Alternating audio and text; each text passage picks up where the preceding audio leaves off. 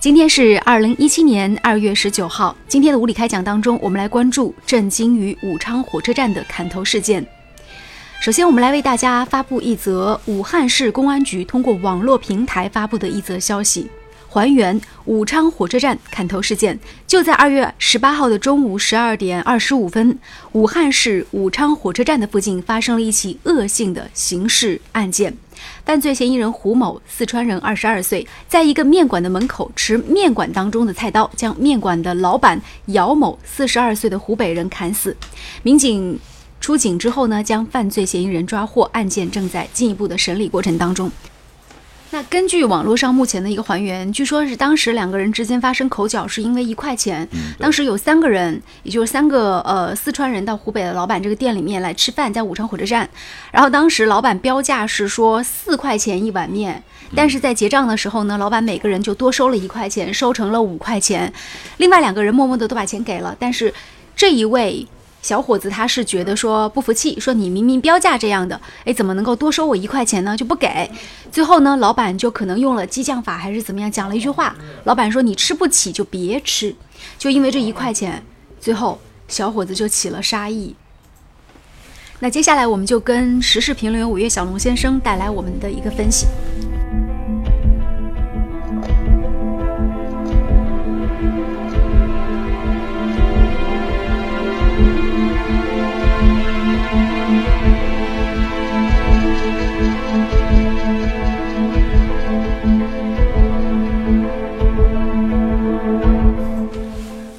其实这一次啊，火车站面馆的一个事件啊，就杀人事件，一言不合闹到就是杀人的一个局面。我们如果仔细去回顾一下的话，你会发现啊，在最近啊，在不同的地点和不同的那个区域啊，都发生过很多这种恶性的一种啊恶性事件。但是呢，最开始的来源可能都是一些简单的争论，嗯啊，从最简单，然后进入到一个让人收不了场的一个局面。很多人呢，可能对于这种情况的发生呢。归纳于就是说，当事者双方过于焦躁，是吧？不能够平心静气的坐下来去处理一个问题。嗯。但是呢，其实我一直一直啊，在思考，思考这个里面有没有一个什么内在的一个联系。最后呢，我感觉到啊，很多小事里面是不是反映了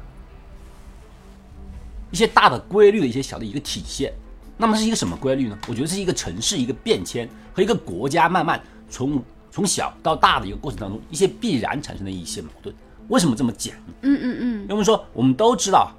在任何一个国家里面，发展就离不开什么，就是离不开一个生产。嗯，在生产的过程当中，往往会经历到三个流程。第一个流程就是说，当我们生产力不足的时候，嗯，就导致了我们生产力啊，就是说强的区域。会吸引弱的区域，也就是农民工大量产生的那一个阶段，就是农民工进城。是的，而那一段时间的时候呢，农民工他是作为一个弱势群体，对不对？在城市里生活。对于是呢，他们天生里面可能来讲啊，在外在方面会受到别人的一个凌辱和白眼儿，就是有自卑的这种感觉。对，有自卑，而这种自卑呢，往往会怎么样啊？你说那个自卑是来自于一个自，就自我，他生他一出来，他会觉得自己真的不如外面，所以他容易被激怒。不容易被激怒，在那个第一个时间段时间段的时候，他们容易忍让，嗯，所以一旦这种忍让时间长久了以后啊，甚至我们把农民工可以等同于受欺凌的对象，是吧？但是我想说，随着改革开放三十多年过去以后，这个第一阶段已经过去了。为什么这么讲？我们看到很多新闻媒体里面已经开始报道，在所谓的农民工前面还加了一个新农民工，还有一个什么新城市人，嗯。是为什么这么讲呢？因为随着越来越多的农民工开始买车买房，是的，他们已经不再是农民了。而且我们现在看到抛出来的材料，很多建筑工人一个月的月薪上万的时候，那你可能就，当你自己拿着自己每个月几千块钱微薄的月薪，跟他们在做对比的时候，甚至你觉得自己还不如一个搬砖的一个提灰桶的。我是说，经过了这第二个年度的发展了以后，很多农民工他们已经走出去了。走出去之后，还在自己发展的那个土地上站稳了脚跟。嗯，那么当初的自卑已经逐渐的转变为自尊了。他们已经真的成为了一个当地的一个新城市人。很多大的城市都是靠外来移民慢慢撑起来的。那么这个移民的这个数量在逐渐增长的时候，并且靠他们的努力，靠他们的双手，他们得到了自己的地位，得到自己的金钱和财富的时候呢，他们已经获得了他们本来没有的自尊心。这是整个社会发展的第二个渠道。那么第三个渠道就是第三个阶段，第三个阶段就是说，所谓的农民工将会逐渐的消退，因为我们都知道，没有任何一个城市是本来就有的，都是在慢慢的、慢慢的扩大、慢慢的组成。里面的组成人员，我们说，你说北京人和上海人，他们不是上下五百年、五千年都住在北京，都住在上海，但是他随他们的一代又一代在本地的耕耘和工作，他们就是一个本地人。那么这些所谓的农民工，我相信啊，除了农民工以外，还有很多外来务工人员，包括我们很多亲戚朋友，你可能有姐妹，你可能有兄弟，他们也离开了我们的本地，去到外地发展，可能去了深圳，可能去了广东。经过了十年、二十年，他们买房买车，然后他们的孩子从小就在本地生长的时候，你觉得他们还认为自己是一个外来人口吗？觉得自己是原住民了。是的，尤其是他们的最新的一代，你说零零后，他如果在深圳长大，在北京长大，在上海长大，你说他是外来人口还是本地人？本地人，他们当之无愧的认为自己是一个本地人。所以慢慢的，第三个阶段就是他们成为了新城市的一个支柱，并且成为了一个本地人。嗯，而这制造一个很大的一个矛盾，这怎么很矛盾的存在呢？就是说，他们从第一代受人鄙视的鄙视的一个外来人口，逐渐成为了当家做主的一个主人。如果放在其他的一个国度的话，这个过程可能会有一个阶段，两代人。但是中国现在是作为整个世界上发展最快的一个经济体，它这个速度真的已经是跟上。我们说，无论是网络速度也好，还是我们现在的一个动车速度也好，嗯，这个速度被人为的提高了，提快了。三十年、四十年，甚至在五十年之内，很快的形成了一代人。可是很多时候，这种转折啊，这种转折啊，被某一些人忽视了。哪些人呢？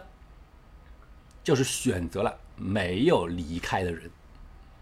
无论是新城市的本地人，还是说有人出去打工了，但是我还在本地没有走的那一些援助人士，他们一开始停留于打工人士就是歧视人士的这种观点了，始终还在大脑里面。就他没有进步，他没有进步，他也忽视了别人的进步，他没有看到别人的进步。对这种情况，就导致了他眼中、他脑中的那种鄙视感和人家日益增长的那种自豪感。产生了很大的一个区别，嗯，所以我们可以看到很多争论里面是来自于鄙视和这种反鄙视，而最后就发展的不可收拾。包括我们今天的面店情况，因为我们都知道这个面店，我我不能说，我不能够详细的能够了解这个事件的一个发生的过程，但是我们可以了解，就是首先它是在火车站附近，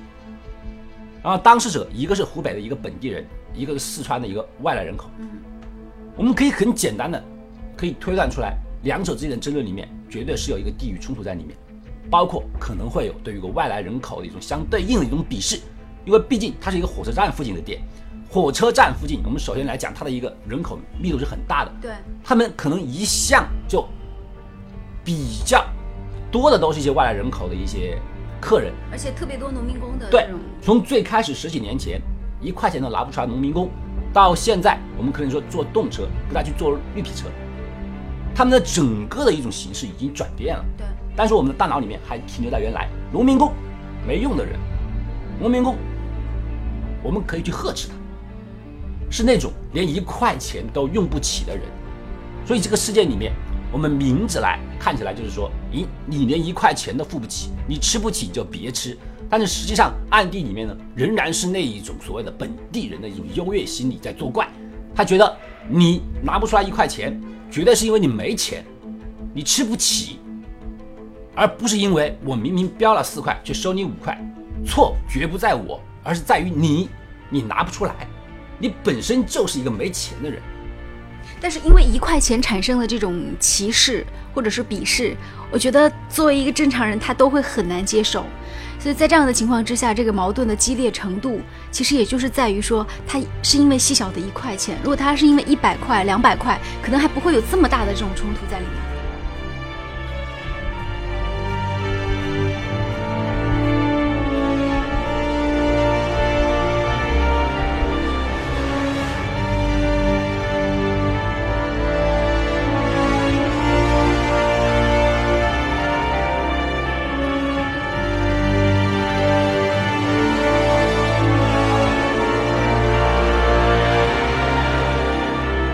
这种理念，如果你不能够转过来的话啦，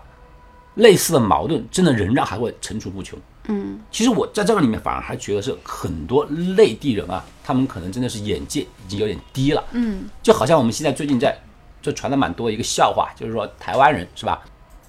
其实这个世界里面啊，真的能够正能够反映出我们今天想谈的那个话题。嗯台湾作为就是说亚洲四小龙，在很长的一个时间段里面就领先于我们一个亚洲，是吧尤其？是经济方面，是吧他对很多大陆的他们很多时候对于大陆是叫陆仔是吧？大陆仔嗯像这样来嗯嗯来称呼，他觉得是有一看不起是吧？，就是觉得我嗯们好像低人一等。嗯嗯这个这种歧视，最后导致这种坐井观天程度到什么？就是大陆人是吃不起茶叶蛋茶叶蛋的。嗯，然后大陆人还是怎么样啊？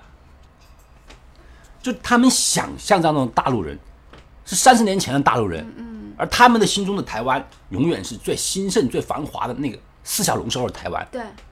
但是逐渐这个差距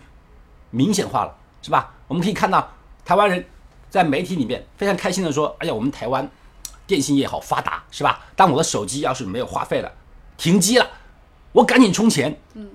二十多分钟啊，他一定就能够让我保持通话了。他不知道我们那是秒到，这个效率多高啊，是吧？台湾人不知道，他不知道大陆人是怎么回事儿。秒到，对你要是手机，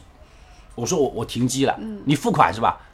你说这十秒之内人家不让你开机的话，你就可以去骂人了。嗯，但是他们还停留在我们原来的一个阶段，直到我们说有一些人慢慢的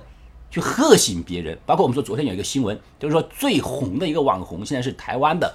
原台北市的一个市长，他为什么红呢？嗯，他在台湾本地他接受采访的时候，他就直接跟别人说了，他说台湾人你们搞清楚啊，大陆人已经不是你们想象当中原来那个样子了，你们这叫坐井观天，尤其是网络那一方面，他可是站在世界的一个最新端方面了。仅仅只是最近这几年的发展。对，你说你到大陆去，你可能不敢想象，你拿一个手机出去，你什么都不用，你不用信用卡，你不用钱包，你连打车，你可以在网上叫，然后呢，可以在网上实现支付。这些东西说出来之后，我们说台湾网友惊呆了，是吧？大陆网友呢也很争，争论也很多。我觉得更多的争论什么呢？因为大陆网友忽然发现到了，实际上我们在发展，我们已经从原来的被人鄙视，可以转换为让人仰慕的一种程度了。那么这种转变，正是我们刚刚谈到农民工的这种转变。农民工，他就像我们原来的大陆人，而我们每一个城市人口还以为自己是曾经的台湾人，我们可以站在一个很高的角度上去鄙视别人，却反过来，你忽然发现啊，什么？他们竟然已经在什么深圳那些地方已经站稳了，嗯，他们买了房，买了车，不敢相信。那么从不敢相信到相信这么一个过程，可能是很快，但也需要一个时间积累。我们必须尊重到每一个人，尊重到他们都是我们中国城市的一个建设者。然后呢，我们不用去仰视他，起码你要要平视他，而不是用一句话说你是不是连一块钱都付不起的农民工。如果这个阶段不通过的话，那么双方之间的这个矛盾呢，永远会被激化，是吧？我们农民工很多农民工，他通过自己的辛苦，终于能够有所得。当然，他们这个有所得付出很多代价的，甚至很多所谓的买房买车都是很高额的一个贷款过来的，是吧？他们是有很多压力存在的。对但是在我们通过努力获得了自己的收获的时候，同时我们还扛住了压力的时候，我们扛不住别人的看不起。这就是为什么很多时候有小扩大的矛盾。这个矛盾并不是来自于一块两块，而是来自于我做人的一个最底线的一个尊严。你给我尊严的话，我给你一百块，给你一千块；你不给我尊严的话，一块、一毛、一分，很有可能都是很大的一个纠纷的开始。所以，最后想说就是说，真的，如果大家能够跟我们一起去思考这个问题的话，首先我们真的要冷静下来，我们要承认别人跟你一样是一个同等的一个人，嗯，然后你才能够保证冷静下来去跟人家交流。好，感谢五月小龙带来这么深刻的一个分析啊！其实我觉得，在中国整个城镇化发展的这个过程和进程当中，有各种各样的这种矛盾，它其实都会有一定的这个就是由萌芽到激发的这个过程。但是随着新一代城市移民他们在城市当中的发展，包括很多农民工兄弟到城市当中拥有了自己的这样的天地，而且随着时代不断的往前推移，城市和农村的界限一定会在未来有一个更新的理解和打破。好，我们今天感谢大家大家关注收听了这个无理开讲节目。最后，我想多说一句啊，其实这个事件我自己个人认为它是有可能可以被避免的，因为当时这个老板他讲了这句话之后，看到农民工兄弟已经是这个四川来的兄弟已经是怒目圆睁的时候，他如果这时候能够说一声兄弟对不起，我刚才说错话了，那么我相信这个矛盾就不会激化到如此的地步当中去。人有时候不要以怒制怒，而是要学和学习，在这样的环境当中，怎么样去缓和对方的怒气。今天就到这里，再见。